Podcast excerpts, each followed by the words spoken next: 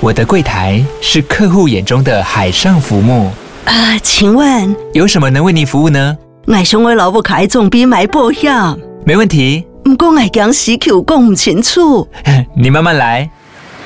办您靠岸，台银人寿一直都在，以安心、可靠、诚信、稳健为本，尊重多元，关怀弱势。因为台银人寿，我不再漂流。以上广告由台银人寿提供。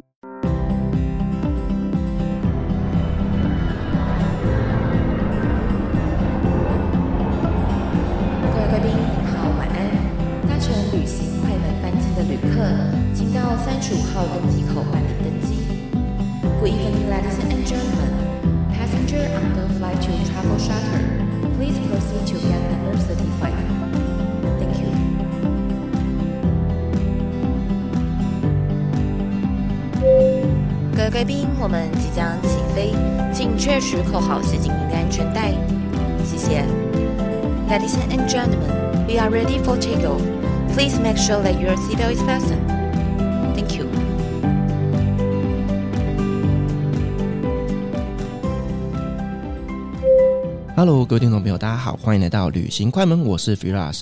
在我们节目里面呢，我们聊过非常多关于中东的旅游、中东的文化，但是呢，有一个东西啊，是我非常不擅长的哦。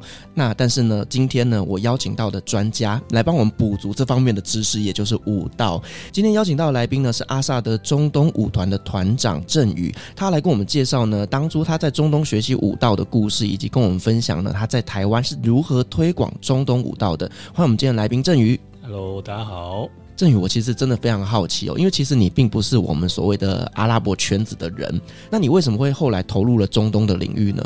你是说为什么学中东舞蹈吗？对，呃，一开始我是教街舞，然后去舞蹈教室教课之后，因为老板要求我们要所有课都要代课，就是随时可以帮忙带。那那时候有包括肚皮舞、瑜伽、有氧。那所以，我那时候就去上啊所谓的肚皮舞的的课，这样，所以才开始接触。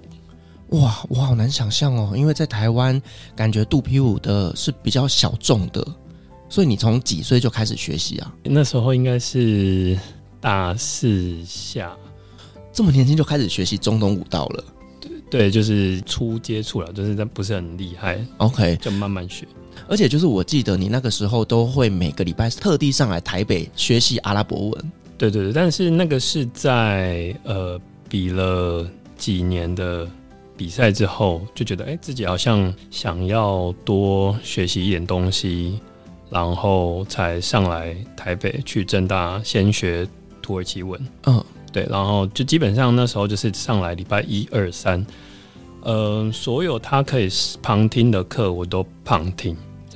你知道吗？其实你比我们这些阿语系的学生还要来的认真呢。呃，就是因为我是学我想要的东西了，嗯、所以就会呃比较觉得，哎、欸，这个辛辛苦这件事情就觉得还好。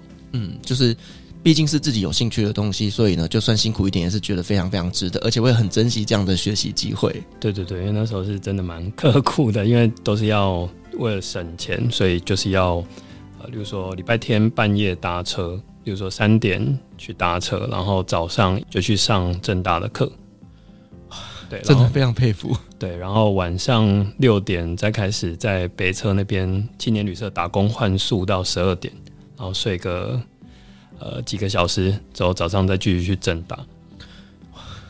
我刚刚听完之后，我真的觉得说，天哪，我以前真的很不用心哎。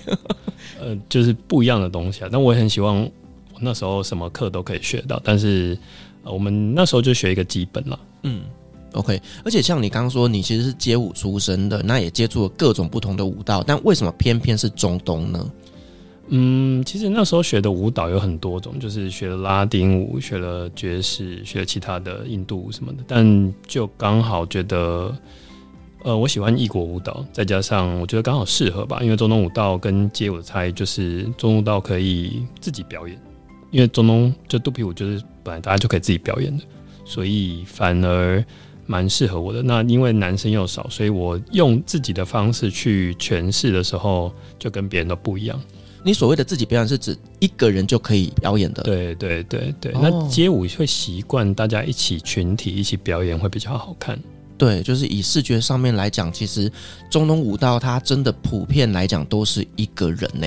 呃，肚皮舞来说啦，民俗舞就会是群体。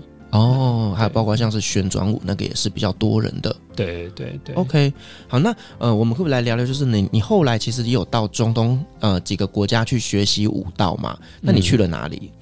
嗯、呃，一开始二零一零主要去埃及跟土耳其，然后就是每年去中东两个月。哦，对，埃及跟土耳其其实他们的舞蹈也不太一样。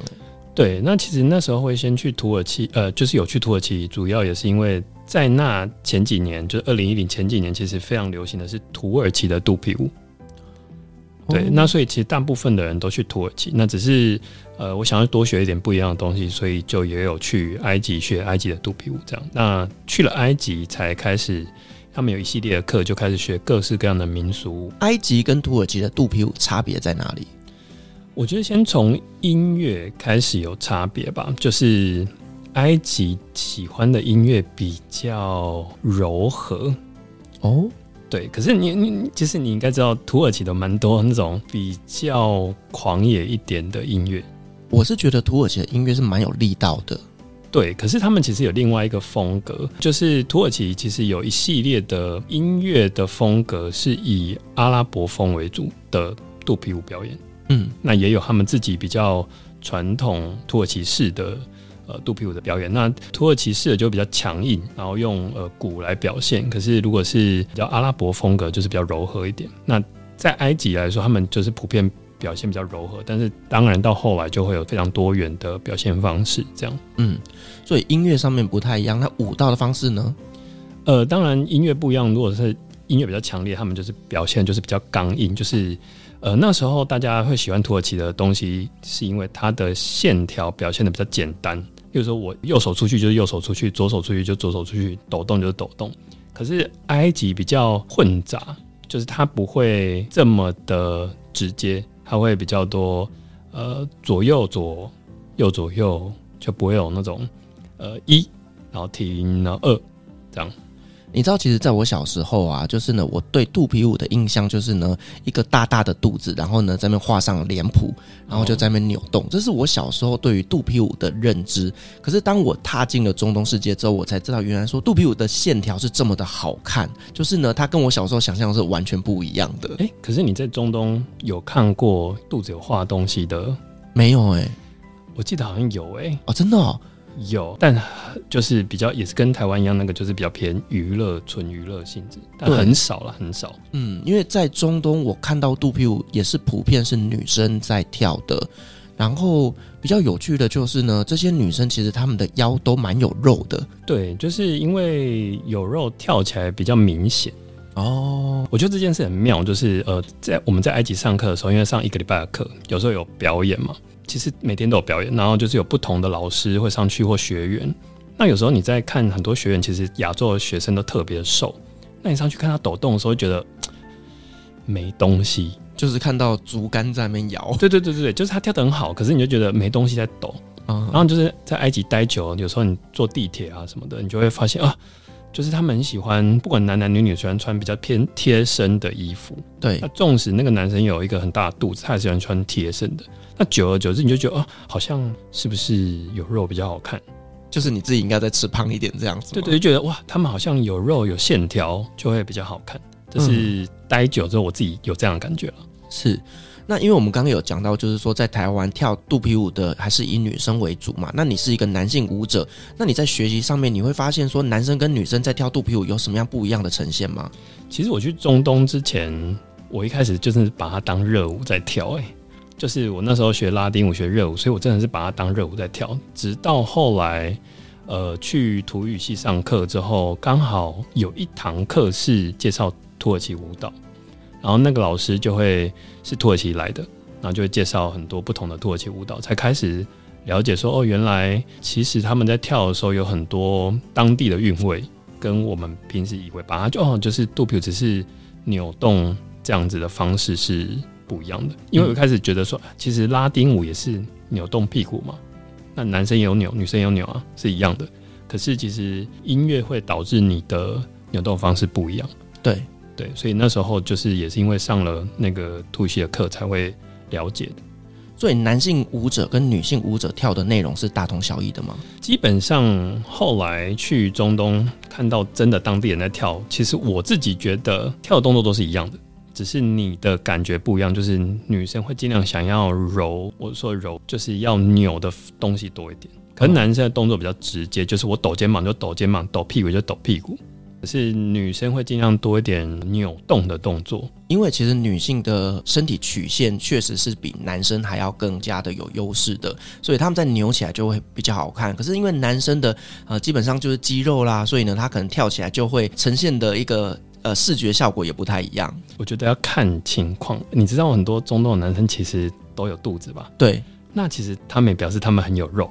所以他们抖动起来，其实并不会比女生还要来的就是不明显哦。好，对，我做很多中年大叔超爱跳舞的，因为你知道吗？我就是看你的身材是非常非常的瘦的，所以我没有办法想象，就是你跳出就是那种非常的算有肉感嘛。可是，所以一开始的时候，我就会觉得说啊。我超瘦，真的跳很吃亏，你知道吗？就我们抖动的时候是超不明显的，所以我们就要靠很多的配件啦，或是表演的方式来盖过这件事情。当然，你等你学久了之后，你就发现哦，其实你可以用很大的技巧跟力量去补足抖动这件事情。可是你真的到中东的时候，哎，你那时候去土耳其有看过路人跳舞，就是跳肚皮舞，但是没有不是穿舞衣的。没有，我没有看过跳肚皮舞，我只看过他们抖肩膀舞。哦，有有有，那个好，那我们等下再讲。好，在埃及日常生活的人都会跳舞，然后婚礼，然后路边，那他们就是穿我们正常的 T 恤或牛仔裤，或女生穿连身的衣服，那其实没有任何的配件，可是他们抖起来就会很明显，因为他们可能普遍偏有肉一点的，嗯，对啊，所以你就会觉得那时候觉得哇。我好希望自己屁股啊，或者是就是哪里，就是像他们一样，就这么有肉，我抖起来就是非常的方便。嗯嗯嗯。那我们可不可以来聊聊，就是你在埃及那边学舞蹈的时候发生的一些比较有趣的故事？好，呃，基本上呢，其实大部分的我们参加的叫做 Belly Dance Festival，就是肚皮舞节，但现在有很多的肚皮舞节有不同的名称了。那当时去的时候，其实没有没有几个这样。呃，我觉得肚皮舞这件事情。我们参加的那个活动跟日常生活他们看到的，我觉得是不一样。就是你在那个节庆里面，其实大部分都是外国人，那其实办的在饭店，所以我们就会一个晚上要看很多表演，每天就要看不同的表演，就觉得稀松平常。或者我们在台湾看很多表演，所以我们就不觉得这个舞蹈带有任何的挑动你的任何的情绪，我们就是看腻了。可是对埃及的当地人来说，他们看到外国女生。穿着肚皮舞衣两节式的那个在抖动的时候，他们还是会感觉到一种对方在对他挑逗的感觉。这样对方其实没有这个意思，因为他是表在表演嘛，对着大家跳，我们就觉得说，嗯，他跳得很认真。所以有一次呢，我就是在一个 party，就是他们叫每天有都 party 嘛，就是每一个人轮流上去表演。我就看到有一个不知道是工作人员还是什么的，他就站在那个舞台边，然后那个他就在那边大叫跟拍手。就很像他去看了一个 免费的，我们不能讲脱衣舞，但是就是类似那种，他就是一种他觉得他在一个声色场所，然后一个免费的外国女生穿着这么少的衣服对他跳的感觉，然后他就是超嗨，然后我们就觉得说哇，这个人也太夸张了。那我很好奇，就是在埃及人的眼中，肚皮舞它是带有情欲的一个颜色吗？嗯，我觉得这要看年龄层诶，就是老一辈的。加减会啦，那但基本上对年轻人来说，其实就还好，因为他们其实呃都有在学，很多人都在学跳舞，那也看多了，那也看很多那种，比如说欧美的呃音乐录影带啊或者 MV 啊，所以他们其实就觉得嗯穿很少倒是还好。那我觉得还是要看社会阶层，就是教育背景，看你住哪里。像我去埃及中部，就是可能。不是那么观光的城市的时候，我的朋友举例来说，我我去了一个叫 Suhag，就是一个不观光客不太会去的地方。那是因为我朋友住那边，然后就邀请我去他们家，然后我去几天，然后他就会说，就是介绍给家人，就是就是说见到他们家人的时候，他说他尽量还是不要说我是舞者哦，对，所以他们呃比较传统一点，还是会觉得就是舞者是有一种算是比较低俗的职业吗？呃，对老一辈来说啦，像舞者比较常听过的例子，就是说在埃及，有时候你跟有一些房东说你是舞者，他是不租给你房子的。哦，为什么？因为他就是觉得你是戏班子、低贱的工作跟卖淫的。哦，所以社会比较保守的人还是有这样子的观念。对，但是要看啦，这有分两种情况，就是说还有分，就是说呃，有一些比较见多识广的房东不在意，嗯。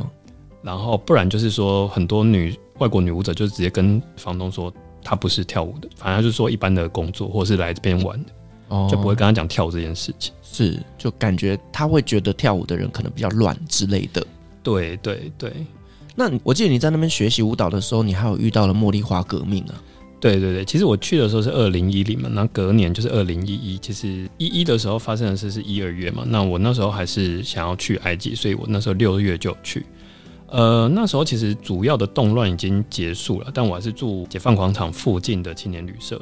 那时候还是有很多人在广场上抗议、扎营之类的。那因为我的活动范围都会去搭地铁经过解放广场，所以那我有时候每次在那边闲晃，也会遇到很多在那边抗议的人跑来跟我讲话。是因为那时候已经几乎没有什么观光客，所以他们看到一个外国人就会想要跟你聊天，就会跟你讲很多。他们的故事，就是例如说，他们为什么还要在这边抗议，或者是他们发生了什么事情？例如说，呃，我记得有一个，我们就住在麦当劳啊，就是说他们家谁因为抗议而丧生，这样。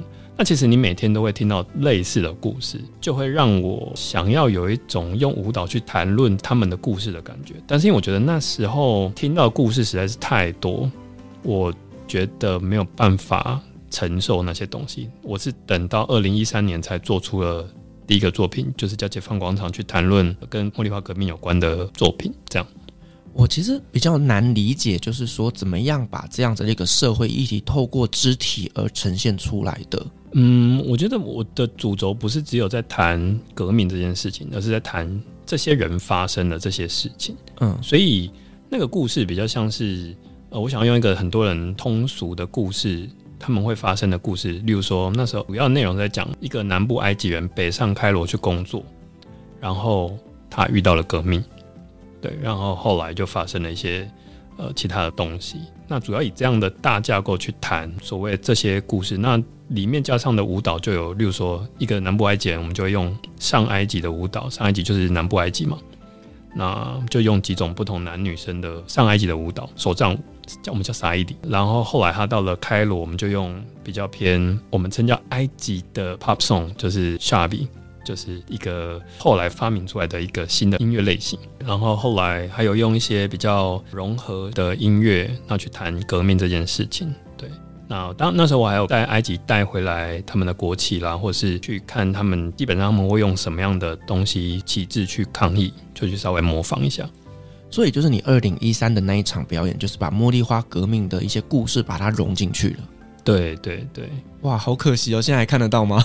呃，对对，有有有一些影片啦，但是好对对，可是那时候后来再去埃及，我影片给他们朋友看的时候，他们觉得这件事情很一方面很感动，也觉得一方面就很妙，就是会觉得哎，怎么会有一个台湾人用埃及的舞蹈去谈埃及的故事？就是他们会觉得说，为什么不是他们自己的人？去谈这件事情，可是因为你知道，就是在那个政局的变换之后，他们趋渐保守，就是后来的总统就是你知道杀人多政敌，所以他们是不可能用舞蹈去谈论这件事情的。嗯，更不要说用舞蹈，就是用一些照片啊或什么的，其实后来都是不被允许的。那甚至是涂鸦，大家都知道埃及革命产生了一个涂鸦潮，那后来很多有名的涂鸦在讲。比如说，呃，同志的啦，或者在讲很多不同贫穷的啦，都全部都被政府涂掉。嗯、在 American University in Cairo，就是开罗美国大学旁边的一个很有名的墙都被涂掉了。但是还也是有很多的后来的涂鸦的艺术家继续涂，只是说就不是那么强烈的社会议题的东西。嗯，这样 OK。所以你后来陆陆续续每年大概也都会有两到三个月的时间在中东。对，就是每年两个月这样。那后来。呃，革命之后就是主要都是待埃及两个月，那近年才会偏一个月埃及，一个月伊朗。那我们可不可以分享一下，就是你在那边除了学习以外，还有其他的一些旅游发生的故事吗？我那时候觉得比较，因为我其实跟大部分的人旅游的方式不一样，就是我就是基本景点看完，我就觉得 OK，我没有很想要去看完所有埃及整个景点，因为我觉得我反正我隔年就会再来，所以其实我到后来才去，比如说埃及南部啦，或是北部某一些景点。那所以大部分时间我都是用走的，那有时候走一走就会跟人家聊天，遇到朋友，所以我就认识一个超市的员工。那我们就反正就顺便练完阿拉伯嘛。那见面聊天，我记得那天是二零一一第一天，然后他们就说：“哦，我们今天晚上有婚礼，说你要不要来？”然后我就去了。它就是一个破旧的路边，你知道，就是很像两个建筑中间有个空地哦，对。然后它只是装一些简单的灯泡，然后有请一个不是很好的 DJ，然后就在那边办。我想说。这是什么样的婚礼啊？而且我那时候就是第一次参加嘛，所以就会想说，嗯，好好，肚子好饿，我去那边要准备要吃东西。没想到，我不知道土耳其是不是啊，但是就是没想到，就是没东西可以吃，什么都没有吗？哎、欸，后来他们会可能拿一两罐饮料给你，可是就是整个晚上都没有吃东西，就是跳舞。哦，土耳其还会有一些小点心啦。对对对，那后来当天晚上就是一个他们叫 pre wedding 嘛，就是反正。就不是一个正式的婚礼，是隔天才是正式的婚礼。嗯，隔天就会办在另外一条街上，然后就是比较盛大一点，但还是路边的婚礼。这个就我们比较偏呃，刚才讲的有一个音乐类型叫 Shabi，就是稍微比较偏中低阶层的人的婚礼。OK，然后那个时候就有一点小点心，小点心就是一些花生、小饼干 之类的。好空虚哦。对，那真的你到了婚宴场才会有小蛋糕、吉拿棒那一类的东西。嗯，对对，我是目前还没有吃过有 buffet 或正餐的婚礼了。可能就是一些比较有钱的族群，他们的婚礼可能会提供啦。对，但我目前还没有参加过有钱的婚礼，所以怎样是跳舞界的，大家都是比较辛苦一点嘛。但我蛮爱那种就路边那种婚礼，因为我去了之后，这两晚全部一直无止境的跳舞。然后我后来我再去上课的时候，呃，老师在教这个类型的舞蹈，Shabi 的舞蹈时候，完全没有违和感，就是我完全不会有过渡期，因为我经常就是挨剪就是这样跳。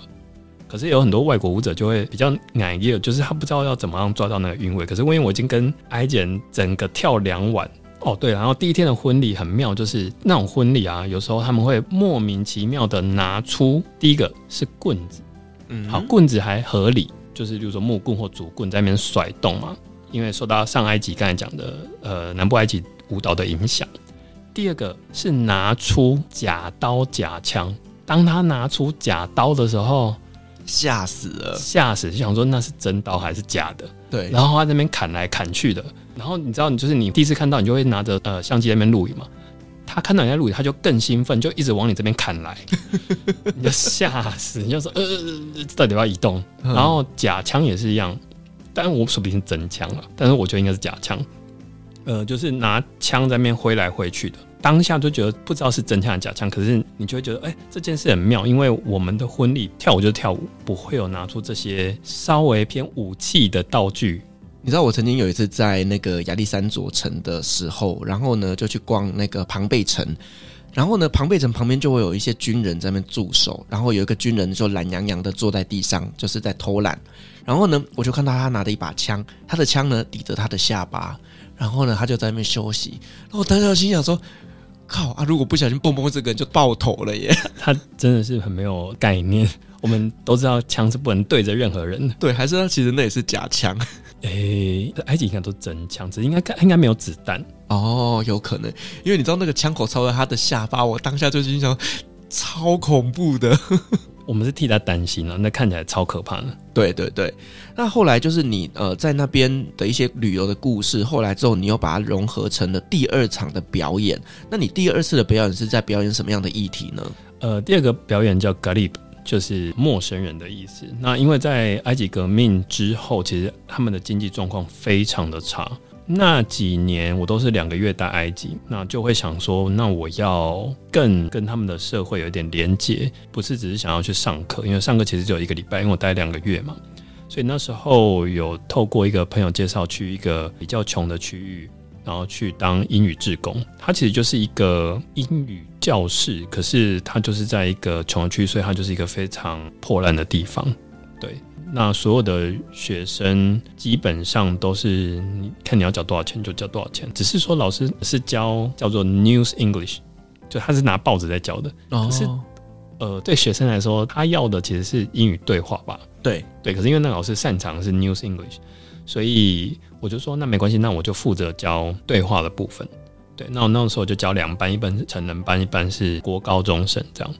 可是那时候第一次面对他们去教的时候，就是你知道中下阶层的这这有点刻板印象，但是他们会比较多一点宗教虔诚的人，就是穿黑袍、戴头巾，然后那个头巾戴到只剩下露眼睛的那种，就 niqab，他们叫你 gap，然后。你知道你在教他英文跟他对话的时候，我觉得那时候觉得这件是一件对我来说是一个很新的体验。嗯，对，因为他跟你对话的时候，你感受不到他的嘴巴表情，可是他还是在跟你讲英文。嗯，就练习英文。对，然后你却突然觉得，哎，久了之后你就发现，哎，其实头巾或者是面纱这件事情好像不是个问题了。OK，对，然后。你就发现，哎、其实他们就非常热情，因为其实去那边教，虽然他们都不算有钱，可是你只要一去啊，老师就会叫学生，就是比如说泡一杯茶给你，然后再来就是说，哎、去买个果汁给他喝，就是买给我喝。结束之后，他就会说，那你饿不饿？他们就去买了，例如说沙威玛或者是其他的食物来给你吃。啊吃完，他就说，那再买个冰淇淋给你吃。你知道，就是呈现一个就是整个要喂饱你的状态，这个就是非常的阿拉伯 style 啊。对啊，对对对，就是怕你饿啊。对，可是其实你就会觉得，啊，其实他们收入不高，可是就是他们还是要花很多钱在在招待你这样。然后那时候我就连续去了，就是几乎每个礼拜去嘛。只是教到后来，我自己觉得有一点挫折感。哦，怎么说？因为我那时候自己觉得说，以为教英文这件事情会改变他的想法，就是他学了英文。因为，例如说，你问他说：“哎，你为什么要学英文？”他就说：“因为他想要找一份工作。”那你就说：“那找到工作，那你觉得未来你想要做什么吗？”那可是你，你觉得通常台湾人会回答什么？通常改变未来，对，就是想要提升自己的呃社会阶级吧。对，或者是例如说我想要出国，我想要赚更多钱，什么没有？他们就是说，普遍都是说：“哦，我要找一份工作，然后结婚生小孩。”然后我就觉得说：“哎。”这是一般我们会接受到的答案嘛？就是我们通常觉得学英文找到一份好的工作，目标不是为了立刻结婚生小孩吧？所以他们可能觉得说，结婚的必备条件就是要有一份稳定的工作。对，可是因为我觉得可能跟他们所处的环境有关，因为他们的那个区域的环境就是告诉他，他在有工作，然后就是要结婚生小孩，他的未来就这样而已。他从来不会想说他要离开这个区域，或者是。赚更多钱，或是出国，或什么，他从来没有想过这件事情。对，但是其实后来几年后，我自己想一想，也觉得说，如果这是他开心的事情，他的社会已经告诉他，你的最好的状态就是有小孩、结婚。那如果这是你开心的事情，那就就 OK 啊。也许这个就是他所谓的幸福啊。对，那我其实我好像就没有必要去改变他什么。对，然后后来就会跟很多人聊天嘛，那也跟认识了一些，例如说在探讨人权议题的朋友。所以那时候就接触不同领域的人，那所以就给我一个这样的感觉，觉得他们都很像是一个在埃及的陌生人，就是他们经济状况变差，因为游客变少嘛，所以他们就经济状况变差，他们就很想要离开埃及。那离开埃及，重点是没有那么容易，埃及的护照不好用，所以他们就离不开。就会呈现一个很像他虽然在埃及工作，可是他心不在埃及这样的状态。所以我那时候就是想说，我要用这个呃陌生人当主题来探讨所谓的，例如说同志议题、女性议题啊，或者是性骚扰，或者是一些贫富差距。那讲这些人都觉得他们自己像一个陌生人一样，对，虽然他们彼此这些故事都是分开的，可是共同的心声就觉得他们自己像一个陌生人。然后甚至是有一些后来去杜拜或科威特工作的埃及人朋友。他们也觉得，他们就算去了那边，他们那边还是不是他的家，还是觉得像陌生人。就以这样的呃主题去谈论。不过那时候这个作品，我已经试着要把国家这件事情拿开了，就是解放广场比较偏，就是纯埃及的表演。可是珍视克·格利这个作品比较像是我用一个舞蹈去谈很多国家都会发生的事情。那舞衣我也只有设计一套衣服，就是咖啡色的，才不会让观众觉得说我只是在谈论某个国家。那你除了就是去土耳其跟去埃及以外，另外你还有去伊朗嘛？对不对？对，因为我后来发现就是伊朗就变落地签嘛，所以我就想说啊，那我要去。那我第一次其实其实只有去十二天，那我是用那个 Couch Surfing 就沙发冲浪，然后就住当地人家，主要是做一些简单的探索。虽然短短十二天还是四天，那时候我还是做了很多事情，甚至我住的那个 host，我们还出去外拍，拍一些宣传照。嗯，那时候我还不是很懂伊朗的状况，伊朗其实是禁止舞蹈的，所以他都会带我去一些比较没有人的地方，因为我还要用舞蹈的动作来让他拍嘛，所以他自己也很紧张。可是因为他说他没有跟我讲，所以我只是觉得说，哎、欸，为什么我们去的地方都是其实比较偏没有人的？嗯，对。然后去年去也是住他们家，所以几乎都没有花到钱。嗯，因为其实你刚刚有提到，就是说伊朗是禁止舞蹈的哈。那其实像在前几个月有一个新闻，就是说，呃，有一对情侣他们在大庭广众下跳舞，然后呢就被判刑了。嗯，对，所以其实看到那个新闻的时候，当下也是觉得说，天哪，这个国家到底是怎么一回事？其实陆续都一直有人在拍一些舞蹈的影片，然后后来被抓。那因为我去那边，其实认识的艺术家比较多。那这件事情其实就很妙，就是你要在剧场表演或任何地方表演，你都要先拍影片上缴，然后就是政府就会评断说你可不可以表演。嗯，他们当天也会派人来看你有没有符合这个状况。OK，那他们自己跟我说，他们都会不断的踩红线。所谓不断踩红线，就例如说政府觉得什么事情好像不行或可以，就有点模棱两可。举例来说，不能跳舞嘛？那我做连接起来的动作，我在演戏。我做连接起来动作，这算跳舞吗？我如果连接起来动作只是刚好配上音乐，那这个叫跳舞吗？对啊，就很难定义了。对，然后有一个团 OK 了，有其他人的团开始做这样的事情，所以其实他们是有舞团的。因为我认识一个舞团的团长，然后只是说他们不会说他们是舞团，他们就会说他们是剧团，只是他们做的就是比较偏肢体剧场，就是用动作的连接啊，跟政府说我们在演戏。对，但是政府有时候就是睁一只眼闭一只眼啦。那上一次二零一八去的时候，刚好我的朋友的朋友，其实他们蛮多都是偏剧团或是艺术界的人，然后就有说哦，有一个剧团，因为他们其实在里面有跳舞，那其实政府也没有管，但是因为他们把跳舞的影片自己上传到网络，然后政府就看到了，然后就去抓了那个导演。对，其实没有上传就是没事啊。就大家就是睁一只眼闭一只眼嘛，嗯，对对对，所以那是少数被抓，他就是也是要踩那个红线嘛，就看会不会有事这样。所以说这一对情侣他们就是故意想踩一下线，就就呃，我觉得他们那个时候比较不像想要踩红线，而是你知道那个因为头巾抗议是九月嘛，对，那其实那时候就有很多人其实已经在做一些反叛政府的事情，因为他们录影片应该是在十一月。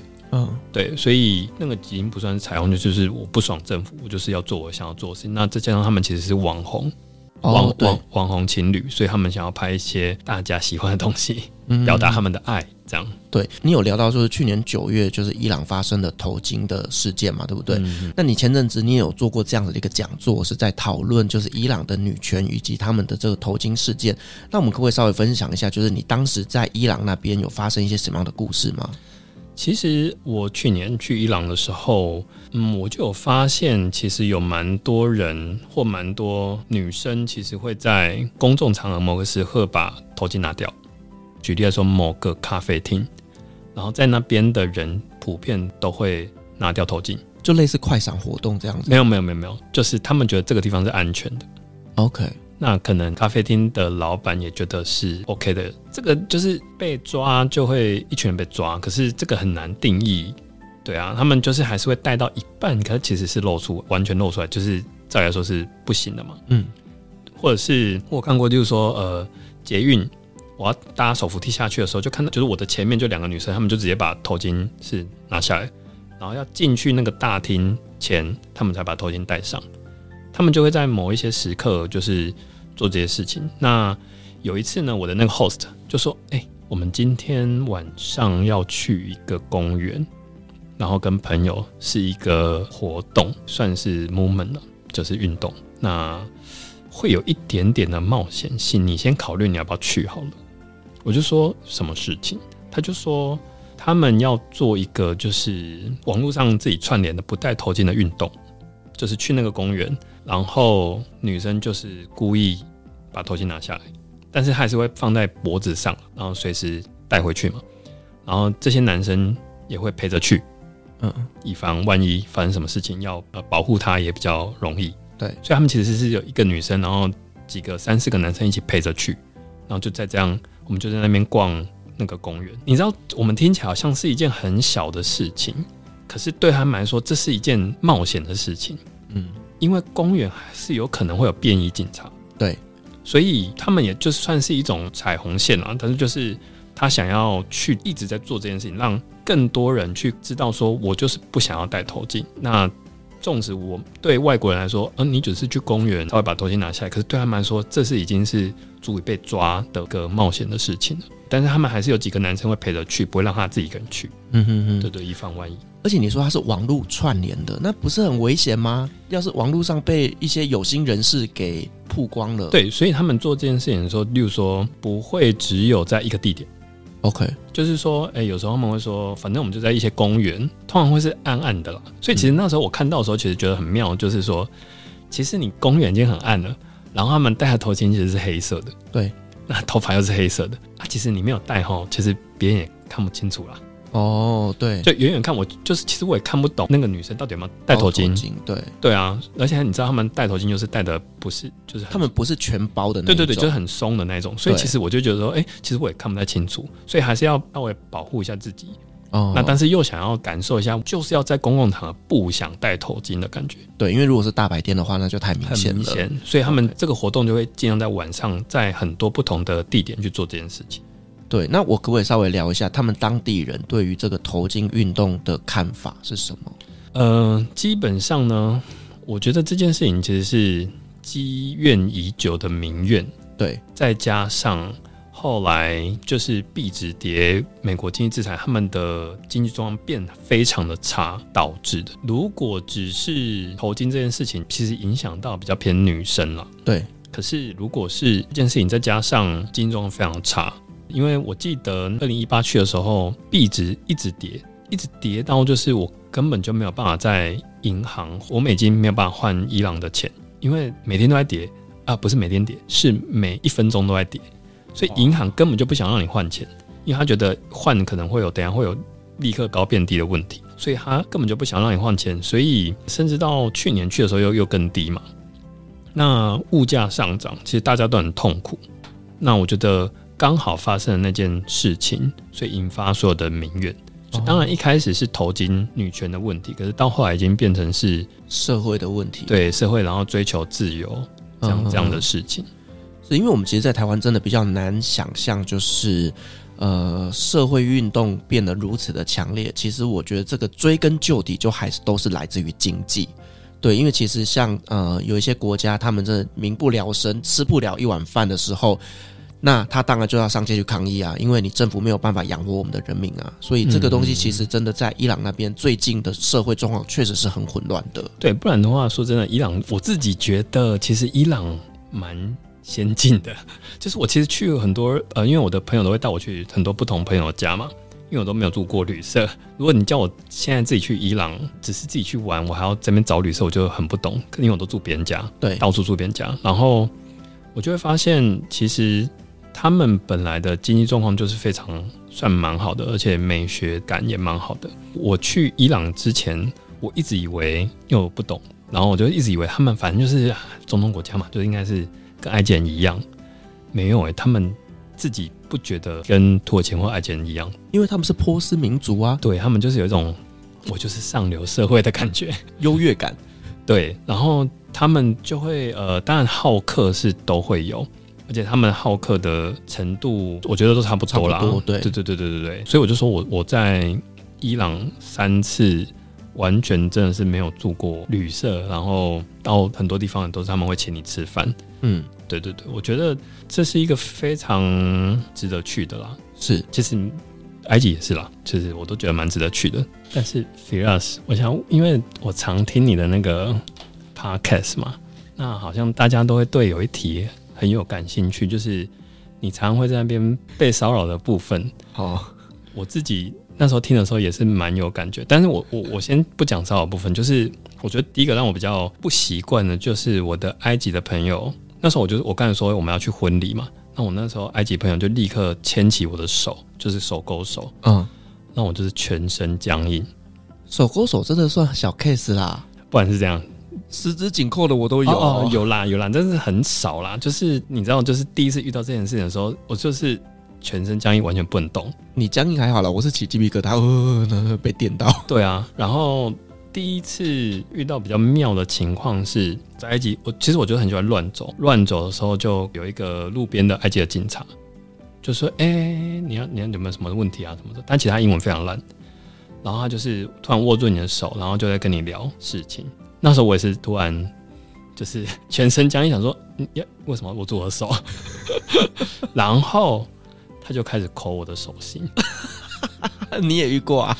对，我就想说，呃，这位先生，就是光天化日之下，可以不要这样吗？还是说我们可以到房间里面聊？没有，他就是在路边。我知道这个是会发生的。对对，就是因为每次听你的那个 podcast，我就一直想到我以前发生的事情。对，所以呢，我常会跟大家说，其实每一个台湾的男生，你到了中东去，你都会是中东天才。真的，真的，真的。对，因为他们那边真的对于我们亚洲人的脸孔真的特别的好奇。对，那。也许他并不是所谓的呃同志倾向，可是呢，他真的对我们太好奇了，他就会想要摸摸我们。可是这些身体的触碰对我们来说是不舒服的，对，对，所以呢，这个就是大家去中东旅行的时候要提高警觉啦。你的女生朋友有被女生摸过吗？这不是很正常的吗？会是很正常吗？对啊，怎么摸？你是指摸哪里？那看你的朋友摸哪里啊？我比较常听到的是女生走在路上被男生摸屁股。没有，对，但当然这已经算性骚扰了。我们是说比较稍微偏，就是没有那么性骚扰的，就是女生摸女生的部分，这个应该比较比较少听过，对不对？对，所以你你的女生朋友在中东都没有被女生摸，还是他们觉得这很正常？例如说女生手牵手，或者是女生拍拍屁股，我不晓得，也许他们觉得很正常。哦，最常被摸的是头发啊，这个很正常啊，我也很常被摸啊。哎，可是被一个陌生人摸不正常吧？因为他就觉得我们的头发很漂亮，因为他们头发都是 Q 毛哎，对，然后他就会觉得哇，你头发怎么长得这么顺啊？就是非常非常漂亮啊。可是他们比较常的情况就是，例如说你正在路上走过去，然后就有一个女生突然摸你的头发，例如说去的很多都大学生嘛，就是有交换学生，可是你就突然被摸的时候，虽然是女生，你会觉得说，呃，怎么会有一个？会啦，会吓到啦。但是我是真的很常被摸，所以我是习惯了啦。好吧，可能我是舞者，我比较容易有一种，就是别人要攻击的时候，我会有点反射动作闪掉，踢他之类的，就是我会往另外一边去。可是通常他们摸我就摸回去了。你说女生如果摸你就摸回去？我比较常遇到是小男孩。哦，你讲这个不算啊，小男孩谁都摸啊。好了，反正我这个人就是比较北吧。例如说，他们常会就是说什么啊，信你信你，就是中国人，呃、中国人。然后我我就会讲，数理数理去你啊。对，我就是会跟他们玩。然后如果说他这样摸我的头，我就会摸回去这样子。哦，那这很正常啦。对，这小男孩，你我以为你要摸大人呢、欸。大人的也会，可是我你知道吗？大人有时候你就会觉得有点恶心，因为他们头发会抹一堆油。对，只有小孩子的头发比较干净。像他们真的很爱说信你信你。超爱啊！我都会说 La Anamasli，就是我就说我是 埃及埃及人，因为我觉得很妙的是，我去伊朗，然后有一天我的 post，他们家乡在 Qom，就是一个宗教圣城，然后我就说啊，他要回家，我也要去，因为他们家比较保守，那就说那没关系，你先待在观光区好了。然后后来他就来接我，接我的时候，我们就走在路上的时候，就突然有一个路人就突然对我们说一些话。然后我朋友就大笑，因为他就对着我说：“你是黎巴嫩人吗？”我朋友就大笑说：“你是哪只眼睛看得出这个台湾人像黎巴嫩人？”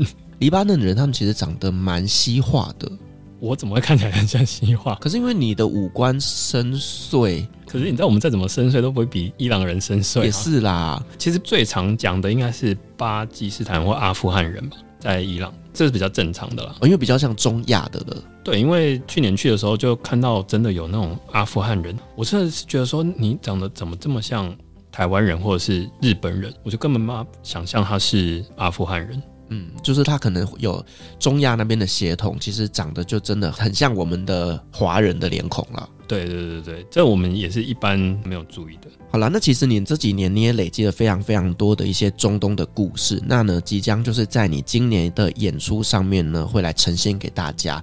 那你今年的表演是要用什么样的方式以及主题来呈现呢？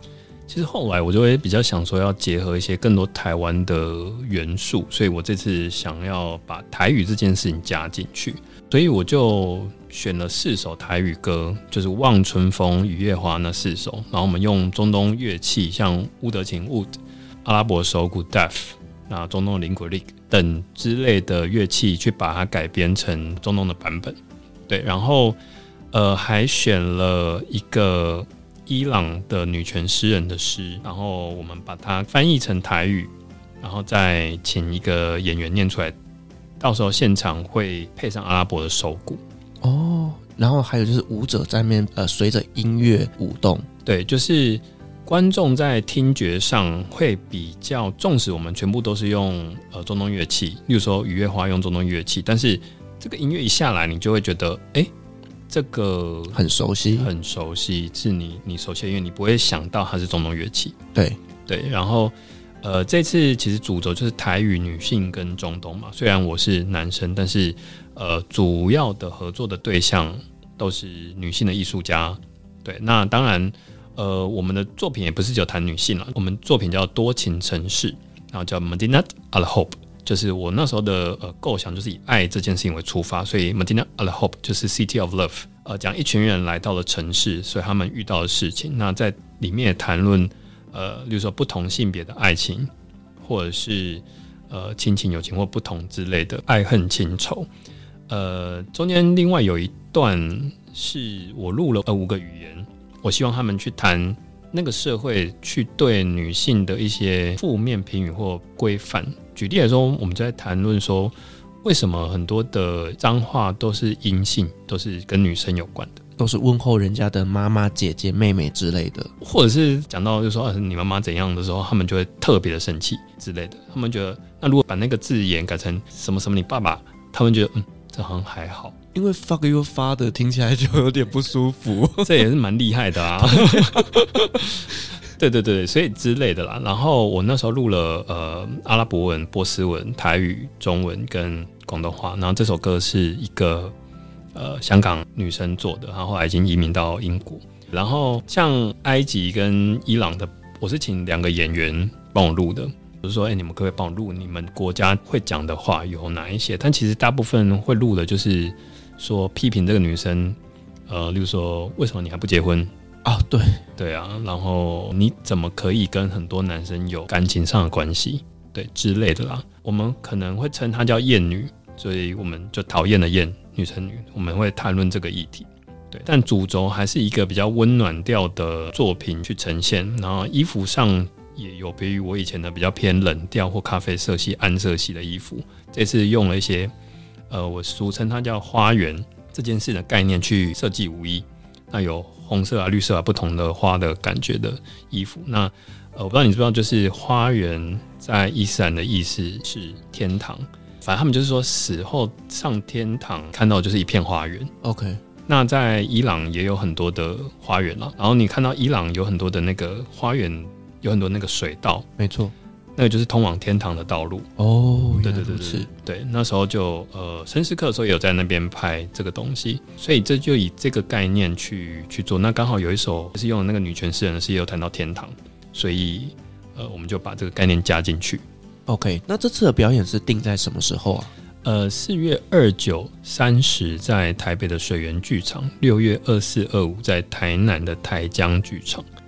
对，然后我们售票会从三月开始售票，会在两厅院的售票系统叫 OpenTix，然后你也可以在呃，就说各大的超商都可以买得到。相关的购买链接，我到时候会把它放在下面的资讯栏。如果说各位呢，你有兴趣的话呢，都可以点阅来参考。好，我们今天真的很高兴邀请到振宇来跟我们分享一个我自己非常非常陌生的一个主题，也就是中东舞蹈。但其实中东舞蹈呢，真的是非常非常的优美的。我觉得如果说大家呢有兴趣的话呢，都可以去网络上搜寻一些舞蹈的影片。那如果说呢，大家对于我们阿萨德中东舞团今年度的表演有兴趣的话呢，就千万不要错过他们今年四月以及六月在台北跟台南的表演。好，我们再次感谢振宇精彩的分享，同时也感谢所有听众今天的陪伴。如果您喜欢我们的节目的话呢，别忘记给我们五星好评加分享哦。另外呢，我们在 FB 设有旅行快门后期室的社团，针对今天这期节目，你有任何想分享的，都可以在上面留言，所有的留言都是我亲自回复哦。旅行快门，我们下期再见，拜拜，拜。各位贵宾，我们的班机已经抵达，感谢您今天的搭乘。旅行快门每周三、相会，祝您有个美好的夜晚，